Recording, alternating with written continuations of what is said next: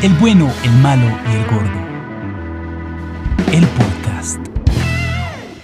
Pues lo que quería comentar, pues estaba viendo las historias de WhatsApp. Tengo un compañero que es ingeniero mecánico, pues un compañero ya no, porque yo sigo estudiando y él ya se graduó. El hecho es que colocó una, la ecuación de Dirac, que la ecuación de Dirac eh, plantea que si dos partículas en algún momento estuvieron eh, conectadas, o sea, se tocaron o estuvieron en contacto, se pueden separar muchísimo después de eso, que si una, si una se afecta, eh, la otra le va a pasar lo mismo. O sea, si usted le hace algo a la partícula, la partícula B también le pasa.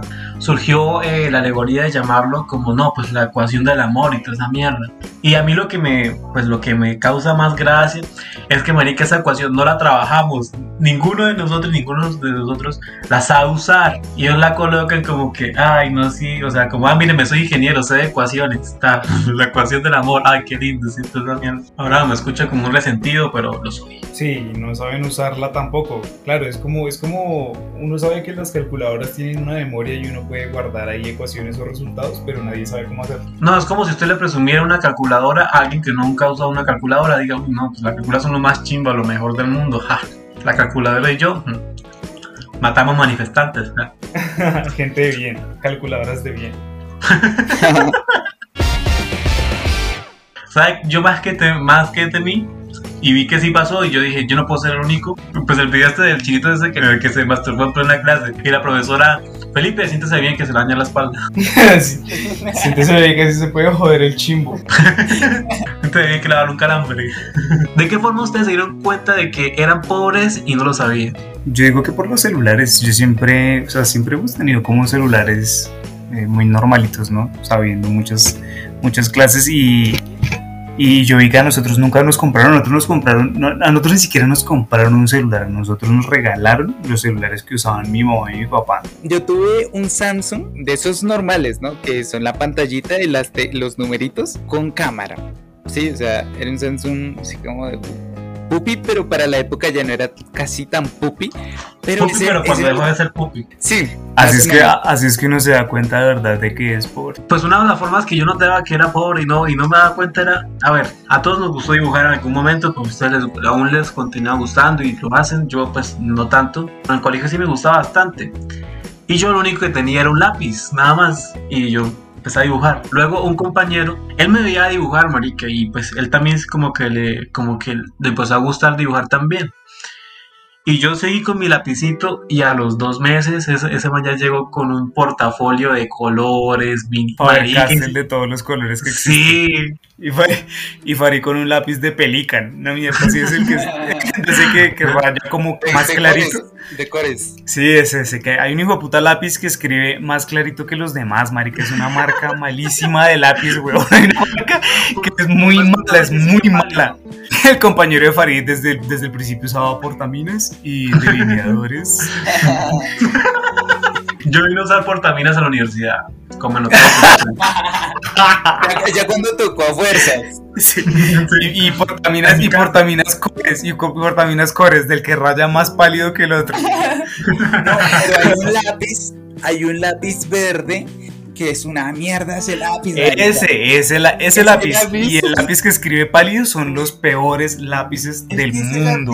ese lápiz verde yo no sé, o sea, el lápiz es grafito normal. mina, mina. Lo que, lo que raya es grafito, sí. Sí, mina, negra, bueno, o tras, semitransparente.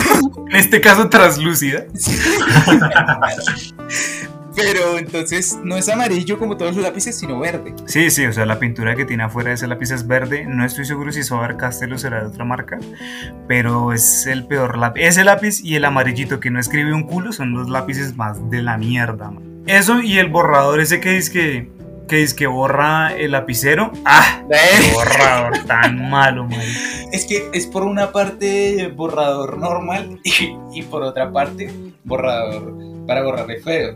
Por lo que el borrador ese no es para el papel, es para papel de dibujo, para papel grueso, no es para papel de cuaderno. Ah. Entonces por eso te lo vuelven mierda. Pero saben que sí me encantaba y lo usé, lo usé por mucho tiempo cuando Kilométrico sacó los esferos borrables. Me encantaron, weón. Eran lo último, eran geniales, borraban muy bien y, y eran perfectos porque uno escribía. Que eran esferos. Sí, es que eran, son esferos, entonces no te- si uno la cagaba, pues no tenía que ir a buscar el corrector y tachar ahí, sino que se borraba y listo.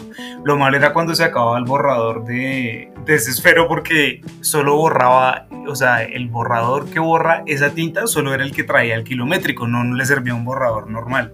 Ay, qué rata, o sea, el lapicero podía seguir teniendo tinta, pero si la cara el borrador, pues ya paila, ya. Pero igual no creo que sea por ratas, sino más bien porque no hay de otra. Sí, o sea, Sí, no, que- o sea, el borrador está hecho de un material especial que borra la tinta de ese esfero, entonces, no sé. O, ta- o tal vez lo hicieron así para vender por aparte borrador. De pronto es thinner. Pero porque tiene. Es que el thinner me apasiona, marica, huele a. Es que el thinner es lo mejor para los ingenieros mecánicos, man. El thinner, el thinner quita de todo, weón. Si, si alguien quiere saber más sobre los lápices, publicamos el capítulo. En el capítulo anterior de lápices verdes. Ese, ese capítulo. Verdes porque están, porque están verdes, o sea, todavía no están. Ese-. Bueno, estaba aquí en Wikipedia un momento buscando de qué está compuesto el tiner. Dice, el diluyente disolvente o diluente, también conocido como adelgazador o rebajador de pinturas. Ush, nunca había conocido algo que tuviera tantos nombres. Una vez yo estaba, eh, pues normal, estaba en clase y el profesor estaba haciendo como una autoevaluación y toda esa vaina, una pues sobre parcial y estaba quedándose porque pues yo pregunté algo, yo pregunté algo y ya siguió la conversación.